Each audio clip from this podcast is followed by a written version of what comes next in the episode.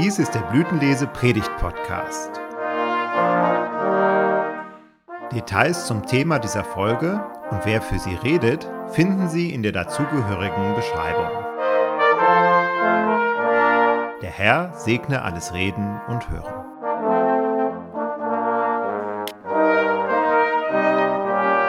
Die Gnade unseres Herrn Jesus Christus, die Liebe Gottes und die Gemeinschaft des Heiligen Geistes sei mit uns allen. Amen. Kennst du diese wunderbaren Geschichten vom Propheten Daniel?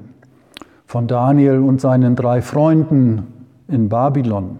Sie ernährten sich ganz und gar gesund, vegan könnte man sagen, und waren doch klug und weise. Weißt du noch von den drei Männern im Feuerofen zur Zeit des Königs Nebukadnezar? Oder erinnerst du die Geschichte von Belsazars Festmahl und der Schrift an der Wand? Mene, Mene, Tekel, Upharsin, gewogen und für zu leicht befunden, dein Königreich wird den Persern übergeben werden. Klar, wer eine Kinderbibel hatte, der kennt manche dieser Geschichten. Vielleicht hat dir deine Oma diese Geschichten vorgelesen, während du dich bei ihr auf dem Schoß eingekuschelt hast. Manche der Geschichten um den Propheten Daniel sind nicht ganz so bekannt, da wo er uns als Beter vorgestellt wird. Vielleicht auch deswegen, weil Beten etwas Intimes ist. Beten als Atemholen der Seele findet doch oft im Verborgenen statt. Dreimal am Tag betet Daniel, so hören wir es im Wort der Heiligen Schrift. Und übrigens, das ist auch die Ursache, warum am Ende Daniel in der Löwengrube landet. Aber er wird gerettet durch Gott. Hören wir deswegen ein Wort aus dem Buch des Propheten Daniel. Ich betete zu dem Herrn meinen Gott und bekannte und sprach, Ach Herr, du großer und schrecklicher Gott, der du Bund und Gnade bewahrst denen, die dich lieben und deine Gebote halten. Wir haben gesündigt, Unrecht getan, sind gottlos gewesen und abtrünnig geworden. Wir sind von deinen Geboten und Rechten abgewichen. Ach, Herr, um aller deiner Gerechtigkeit willen, Wende ab deinen Zorn und Grimm von deiner Stadt Jerusalem und von deinem heiligen Berg. Denn wegen unserer Sünden und wegen der Missetaten unserer Väter trägt Jerusalem und dein Volk Schmach bei allen, die um uns herum wohnen. Und nun, unser Gott, höre das Gebet deines Knechtes und sein Flehen. Lass leuchten dein Angesicht über dein zerstörtes Heiligtum um deinetwillen, Herr. Neige deine Ohren, mein Gott, und höre, tu deine Augen auf, sieh an unsere Trümmer, sieh an die Stadt, die nach deinem Namen genannt ist.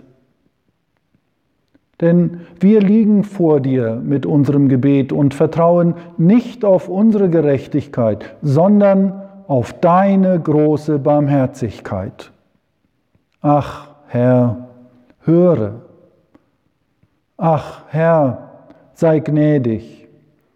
Ach Herr, merke auf, handle, säume nicht, um deinetwillen, Gott, denn deine Stadt und dein Volk ist nach deinem Namen genannt.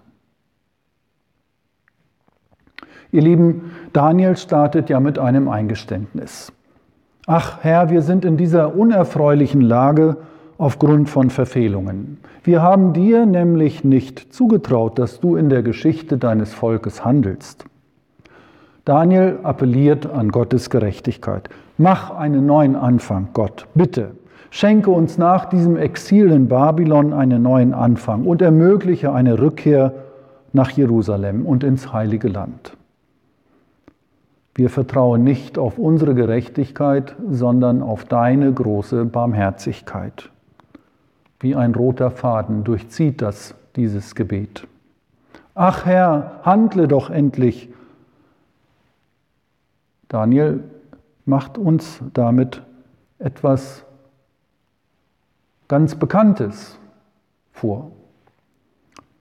Er will etwas, das wir auch kennen aus unserem Leben, diese Frage, wie lange noch, Gott? Wie lange bleibst du untätig? Denn, lieber Gott, wir brauchen einen Horizont, wie es weitergehen kann in dieser besonderen Situation. Du hast doch Gutes für uns im Sinn. Gib uns Anteil daran, was du vorhast, auch mit uns.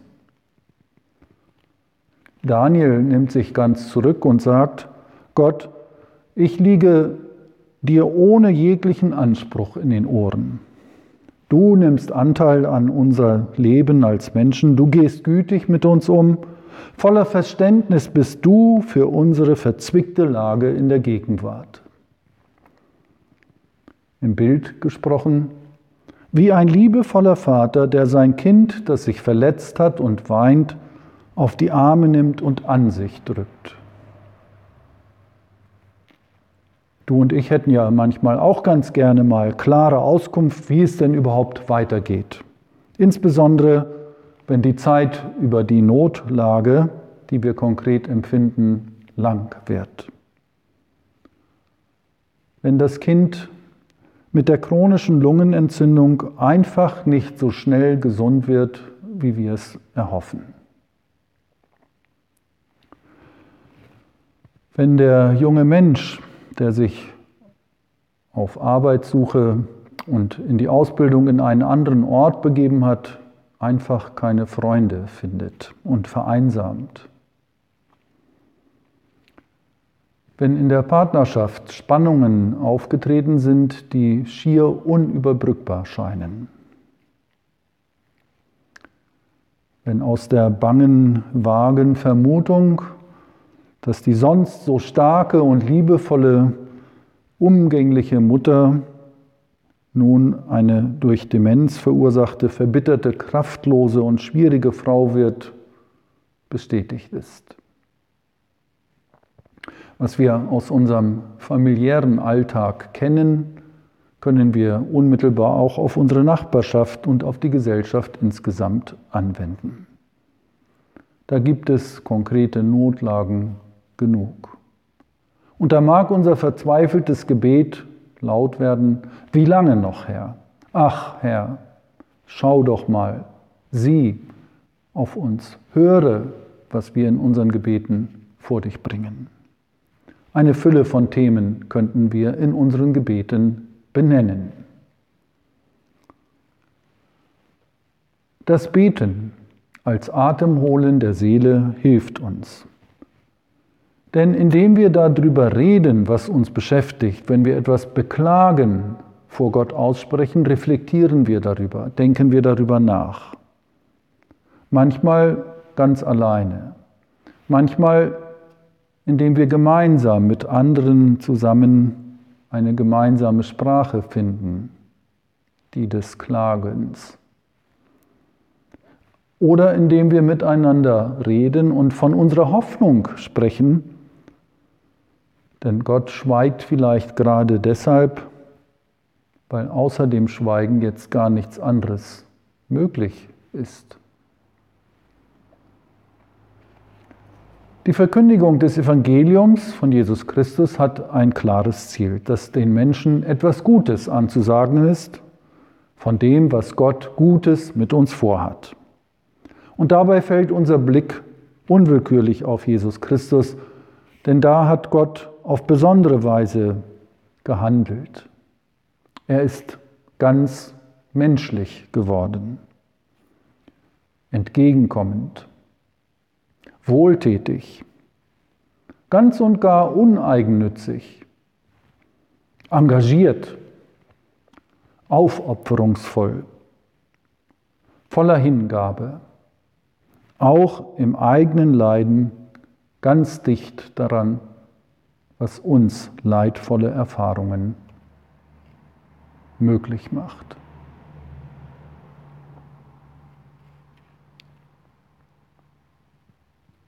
Du und ich können uns an Jesus Christus orientieren, nicht nur an seinem Handeln und Reden, sondern gezielt einmal möchte ich das Beten von Jesus in den Blick nehmen.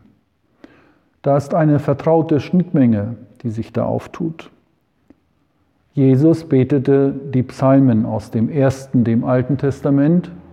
Auch wir können uns diese Worte aneignen für unser eigenes Beten, im privaten wie auch im öffentlichen.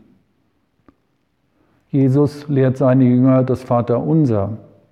Dieses Gebet umspannt die ganze Welt. Wir beten es zu Hause in der Andacht, vor dem Schlafengehen.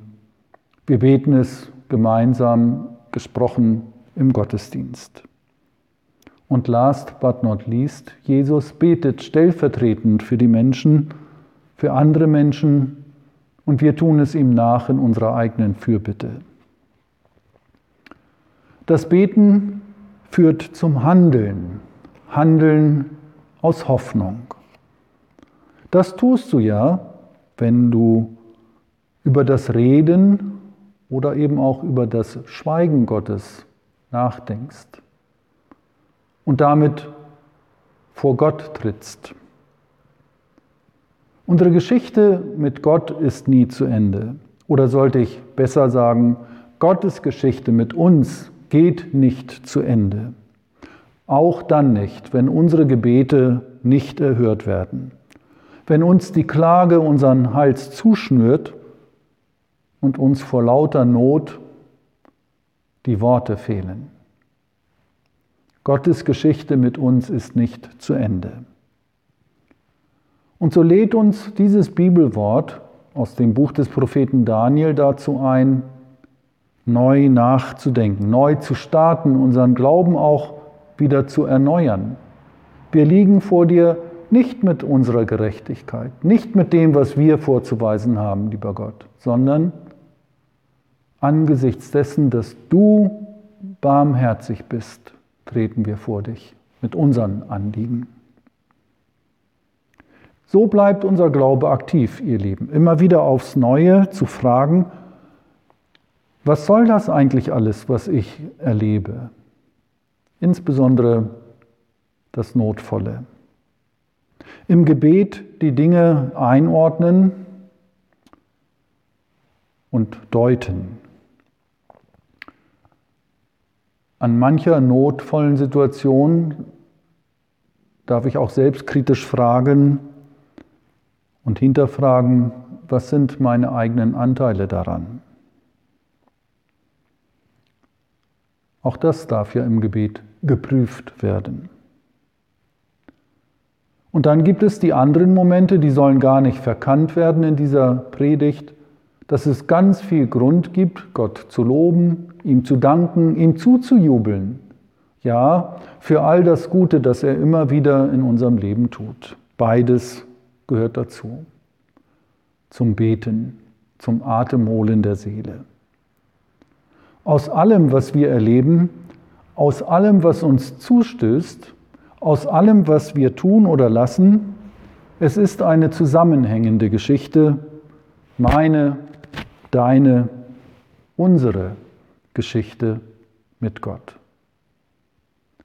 Der Friede Gottes, der höher ist als alle unsere Vernunft, regiere und bewahre eure Herzen und Sinne in Christus Jesus. Amen.